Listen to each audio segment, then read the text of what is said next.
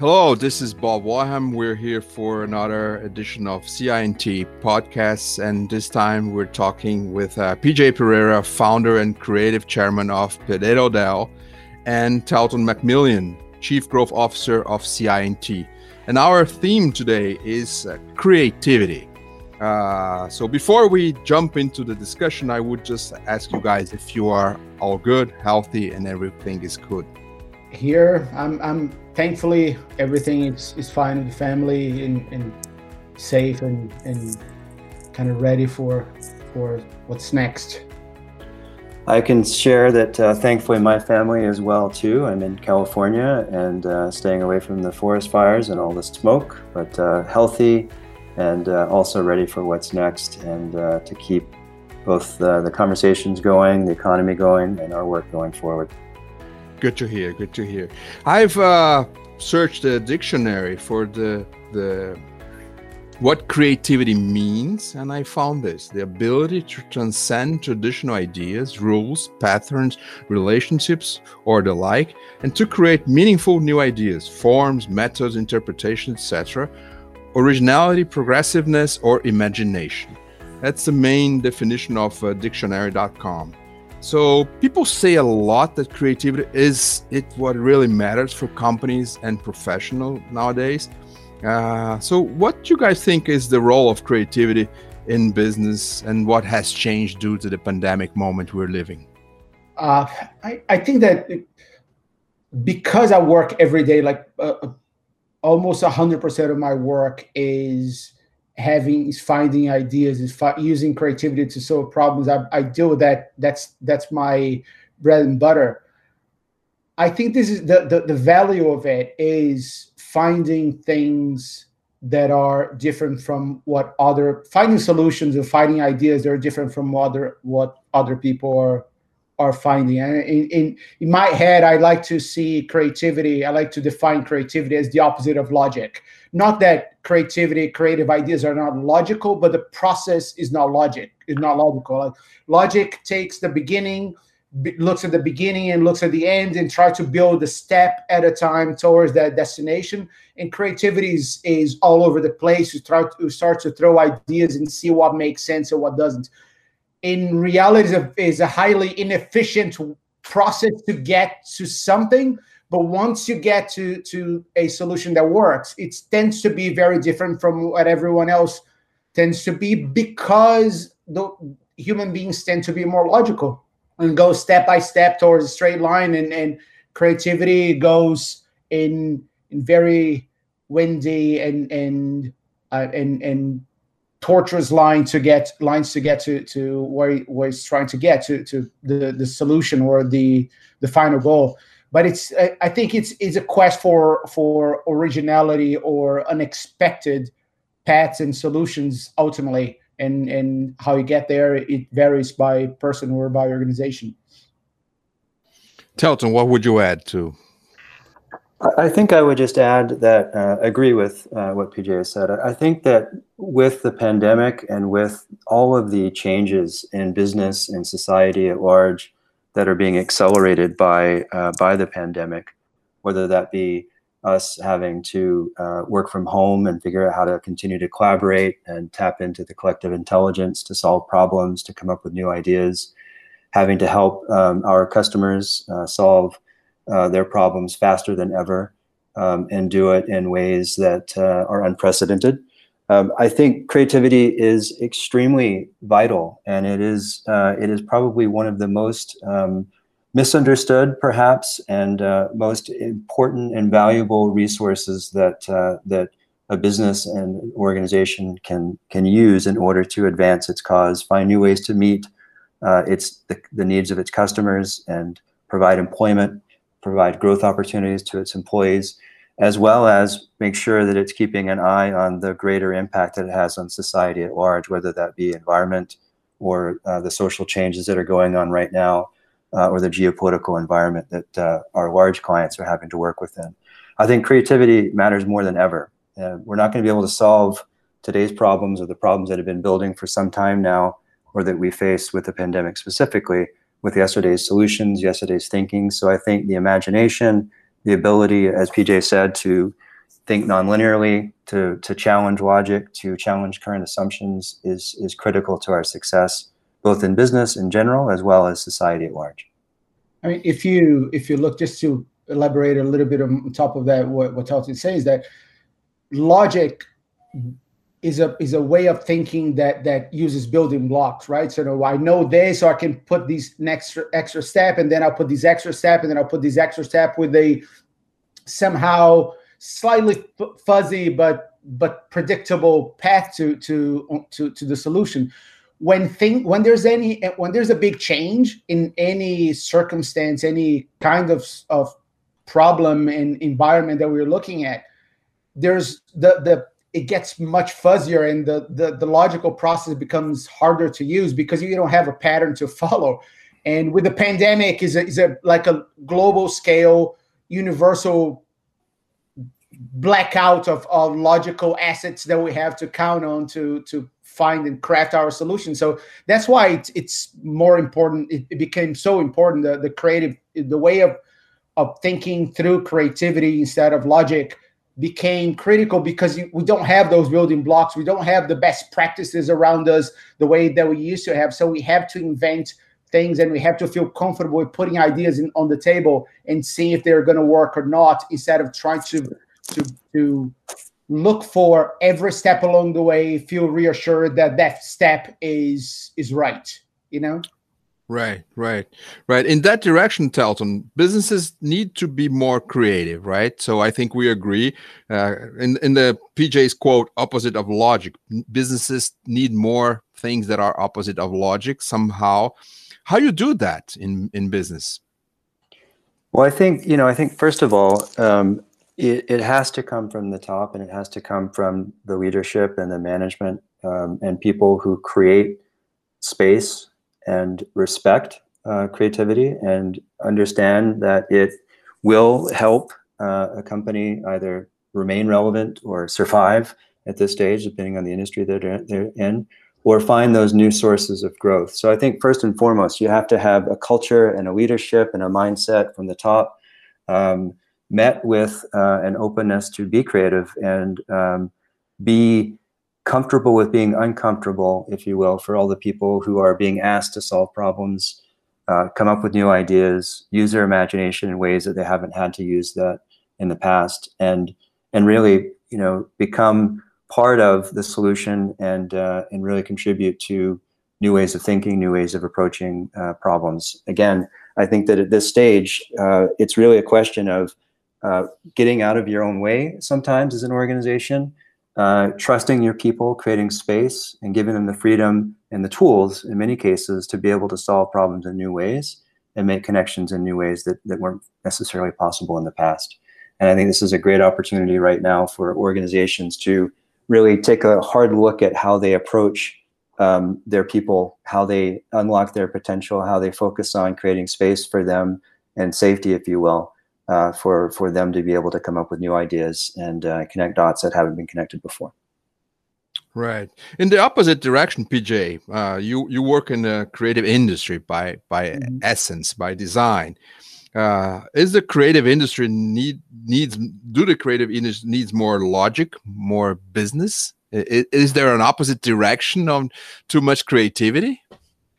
I'll say that there's always a the the need for balance is always important, right? You you need to to combine those two things because, as I was saying, the creative way of thinking is is messy. It's uh, is not the most efficient one, and you cannot create scale. You cannot um, create process, and you cannot create a minimum level of predictability without without adding some logic, without adding some process to it but you need to be able to understand when it's time to use what because it's the, the the most critical part here is not necessarily think using logic or using um, creativity is the ability to shift the mindsets and creating a culture that that allows both ways of thinking without judgment. Judgment is what kills both sides. If you're if you're in a creative environment that only um,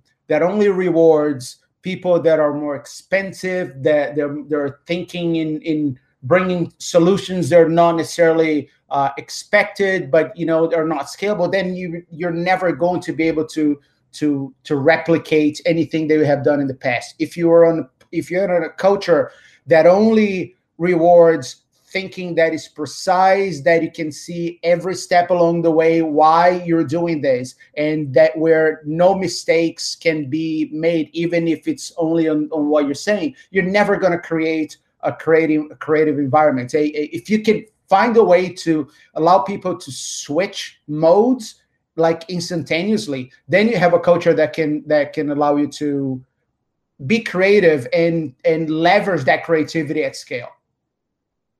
I see. I see. That's very interesting. Um, what would you guys say that are the main blocks of creativity in in business in companies? Let, let me. I think that maybe this this could be a, a good way to to look at this. But it, when I think about creativity, you have to think about the individual process, the company process, and society process. There are three different levels, right? On from a personal standpoint, is it has to do with you feeling comfortable with yourself, with the idea of, of trying new ways of thinking, because and knowing that it's going to be convoluted and it's going to be uh, inefficient, but it's going to be fun as well. And you have to have that in a, in a certain sense, an ego to that wants to be pleased by creating something that is original. Otherwise, you don't have that gasoline that is that is worth the the risk of saying something dumb or something brilliant at the same time. So that the the ego that is so um, so battled and so it, it's so denied in, in our society is, is a big part of the creative process on the individual level. On the, on the corporate, the group kind of creativity, you need more than anything um, the the trust on the group that no one is going to be punished for saying something stupid, if it even if it's a joke from or a an idea that you're actually trying something that does not does not work. The moment that you establish that only people that say the right things all the time are the, the right ones uh, they are the ones that are going to be rewarded you cannot get there. And then you can you can reinforce that by bringing diversity of of upbringing in general and from ethnicities to social background to um, where the from nationalities. And you when you bring bring people from different boxes everyone is thinking outside of each other's box. And then the collective process becomes more naturally creative. And then on the society side i think a lot of that has to do with education and and and again allowing kids and teaching kids that they don't need to the the right answer is not necessarily the answer that that the teacher is asking for. Like my I, I, when my my son was in kindergarten i remember going to to his school and his teacher was showing me his homework and say yeah your kid has a problem here. We told him to take these uh, piece of paper and paint the the the, the witch hat purple and he painted everything on the paper except the the the witch hat. So he's not doing it right. And I I looked at her and said, you know what? I forbid you to correct my son of doing things like this because I have hundreds of people that I employ just because I'm looking for people that thinks like that, that can think like that, that can find like coloring is like uncoloring, that is going to take the same instruction and you're going to take take it slightly different and I forbid you to teach my son that there's only one solution for any specific problem on that level. And I think that on the educational, I don't think you necessarily need to can teach creativity, but you can definitely kill it from from the get go in when kids are at school. So if you work on individual and the company and the educational level, we can we can have a creative revolution in in the world, and we need it. Telton? Well, I think I think Peter did a great job of uh, outlining the individual, the uh, organizational, and the societal challenges. So let me take my answer in a different direction. I, I, I see um, often uh, a lack of inspiration or a lack of um, of energizing uh, thoughts or, or new voices. And, and I think that that really does speak to the diversity point that PJ just made. And it's not just diversity in terms of what you typically think of, you know, more, more females, which is necessary for sure, more people of color, which is absolutely necessary, people who have different um, educational backgrounds, who think differently, see the world differently, and have different mindsets entirely. I, I think the more you can bring inspiration into uh, an organization or into a creative process, the more um, the more chances you have at getting to breakthrough ideas and original original solutions. I think the other piece um, that uh, that PJ definitely hit on was confidence, and I think the ability to practice uh, problem solving in a in a corporate environment or a company environment, the the freedom to come up with new ideas, and the confidence to um, put them forth, uh, I think is critical. The last piece, from my perspective, in addition to seeking inspiration from different sources to building up your confidence by practicing, I think is actually the critical thinking. I've been a part of a number of, um, of you know, innovation uh, initiatives inside of larger companies that were our, our clients, whether it be a bank, an asset manager, a technology company, someone in healthcare, across industries, uh, retail, et cetera. And often it's just, there's this idea that if we get people together, if we just unlock their potential, if we just you know let them go wild with ideas, we'll come up with uh, our next you know billion dollar idea. We'll come up with our next new revenue stream our next new product concept whatever the case may be. And what i see time and time again is if people don't have the understanding of how to seek out the context understand how to define problems define needs very clearly and, and very thoughtfully and then have the good critical thinking uh, to be able to evaluate which ideas uh, make sense without going too far, which is I think is critical. What PJ just said about judgment, whether that's judgment from the top at an organization or from peers or from yourself, uh, judgment in killing ideas too quickly or killing new solutions too quickly.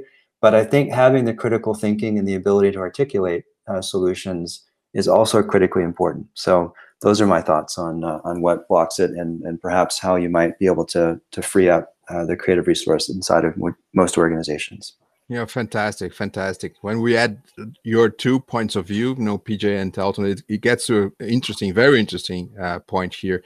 Uh, PJ mentioned uh, that uh, it's hard to teach creativity uh, or to spark creativity. What do you think, Telton? Well, I think I definitely think people are, um, you know, are, are, wired to be more open to uh, connecting dots. Um, feeling more comfortable with being uh, uncomfortable and and uh, and you know doing things that are completely against the grain. Uh, but I think there are techniques. Uh, design thinking is certainly one where you can uh, give people at least some sort of framework or process to help them. Uh, but I really do think it comes down to practice, and I do think it comes early in one's life. I think the example that PJ provided around coloring or in those those first moments of play as a child and being shut down by a teacher or by a by a, a supervisor or whatever the case may be. I think that you know i think it's really important to understand that there is uh, there are ways in which you can get at new ideas new solutions etc but i think surrounding yourself with people who are also creative changing your environment is very very important. Often um, I used to do it. Now it's just me in my my own home office here. But I used to say, "Hey, let's go for a walk. Let's get outside of the office. Let's go. Let's go for uh, get some fresh air. Talk about the problem a bit, and perhaps by the time we're done with our walk, we get back to the office. Perhaps we have some new ideas, or we at least have a new, uh, fresh perspective on it. So I think there are some techniques that you can do that create a better chance or more fertile ground for creative solutions and and and uh, you know smart ideas but certainly you need to have people that you can partner with that push your own thinking and boundaries so that you can get to the best possible ideas and uh, and get to those original concepts that create value. Cool. Pj do you want to add something here or?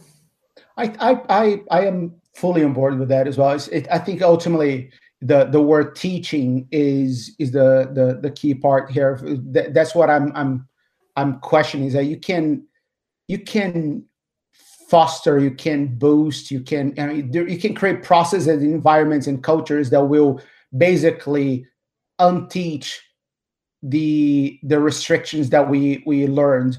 You know, because the, the creative the creativity comes with us. You know, from from birth. That's that's the way we we wouldn't learn how the world operates, how the world the, the, the, general rules of, of the universe if we if we didn't have a creative mind in the beginning the baby uh, as babies we need to try things and experiment with things and and we start to establish the the the logical connections afterwards of how what are the best practices to get anything to to work. And but you can and, but then we start to learn in, in school and and the corporate environment starts to put us into these little tiny little boxes that we feel like oh that's how it, how how it works you can undo some of that by creating processes that let people um, open their minds at creating rituals that will let them soften up and like yeah let's take a walk It's just a way to to get out of the, the the place where we associate our minds associate with with being boxed in and thinking a specific way. Then by, just by purely by being outside you, your brain starts to operate in a, in a different way. Your emotions start to to operate differently as well. So i think that there's there's a lot that you can do to just make people feel comfortable with saying things that, that are not necessarily right.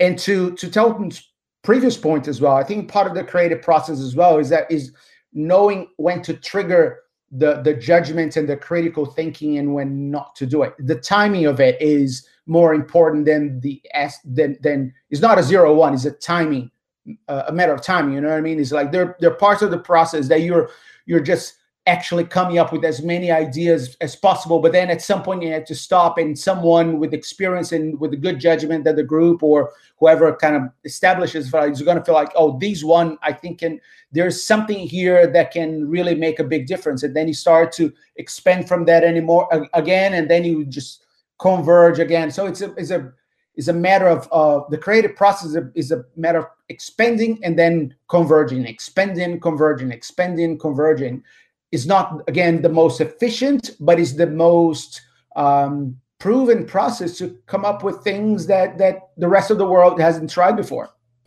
Right, right, it, and it's it's very interesting to my question of teaching. You guys mentioned a lot other things like freedom, purpose, you know, a culture of failure that allows failure, experiment, and and so forth. Right, those are the elements that will uh, ultimately enhance the creativity of, a, of an environment of a company or, a, or a, a, society or a country right so we're, we're coming to the end of this conversation i would like to ask for quick advice from you guys for for those that are not being able to keep their creativity or keep calm during pandemic times what are the advices that you guys are are using you know techniques or you know what are you guys doing to keep creative in pandemic times well, I, maybe, perhaps I'll start, PJ, if that's okay. Um, I, I, think a few things. I think um, I think back to uh, one of my earlier comments. I think seeking, continually seeking inspiration. Um, I, I, can't right now uh, go to the conferences or go to the places where I, I've historically gone to connect with other people who maybe can look at the world a different way and, and get inspiration from them, get energy, you know, find different perspectives, and and that then you know lead to better ideas uh, in the future. But i think you can find ways to continue that process now. I think you can look for it in different ways. Um, so i think just looking at inspiration differently seeking it uh, online virtually or even looking the natural world i'm, I'm often reminded of how powerful nature is and uh, there's there's the practice of biomimicry for looking for new solutions to ideas uh, more on the engineering or on the you know on the um, physical world side. But but I do think there are there, there are places where you can go for inspiration that that um, can help you stay fresh and come up with new ideas. And I think the second thing is um, is don't stop practicing. Like to me, it's it's it's it's as a, as a group, as a team, as a company, um, reminding everybody that we are here to create value for uh, our customers, uh, make sure we have a safe environment for our employees, do right by the world, all the things that line up with the corporate, um, you know, philosophy, its purpose, its raison d'etre, um, its values, those things. So finding small, everyday ways to continue to practice is really, really important. I mean, I think the best artists in the world, the best painters, the best pick your genre, musicians, whatever, and creatives in this case, they have to practice every single day because you, you have to keep going, you have to stay fresh, and you have to, to work the muscles that, that allow you to be creative and come up with these original ideas. Great advice. PJ. I'll say that take a hobby very seriously. Find a hobby that you, you're passionate about, that you really like, and take it very seriously, almost like a, sec- a second job, because that is going to get you in, in a allow you to to stop thinking about the problems that you had before. You think about these other kind of problem that you're trying to solve for that just kind of resets your brain that is going to put you in touch with other people that think very differently from you and you're going to see you're going to end up seeing something that will give spark ideas for these other world. I mean as separate eh, try that hobby to put that hobby as separate from your your job as distant from your your regular job as you can. And that will also um, hobbies are also a form of self-care that that you know will will energize you again that will allow you to feel less vulnerable when when it's time for you to try things that you haven't tried that may get you a little insecure and, and think when you try to think different in different ways then then i'll say that there's nothing stronger right now in my perspective than than taking a hobby very seriously that to, to your creative potential Fantastic, fantastic. Thank you so much, guys. You know, uh, this was uh, another edition of CI&T podcast, this time with PJ Pereira and Telton McMillan. Uh, was a great, great conversation around creativity. Thank you guys. Thank you, Bob. Thank you, Bob. Thanks, PJ. Thank you, Totten.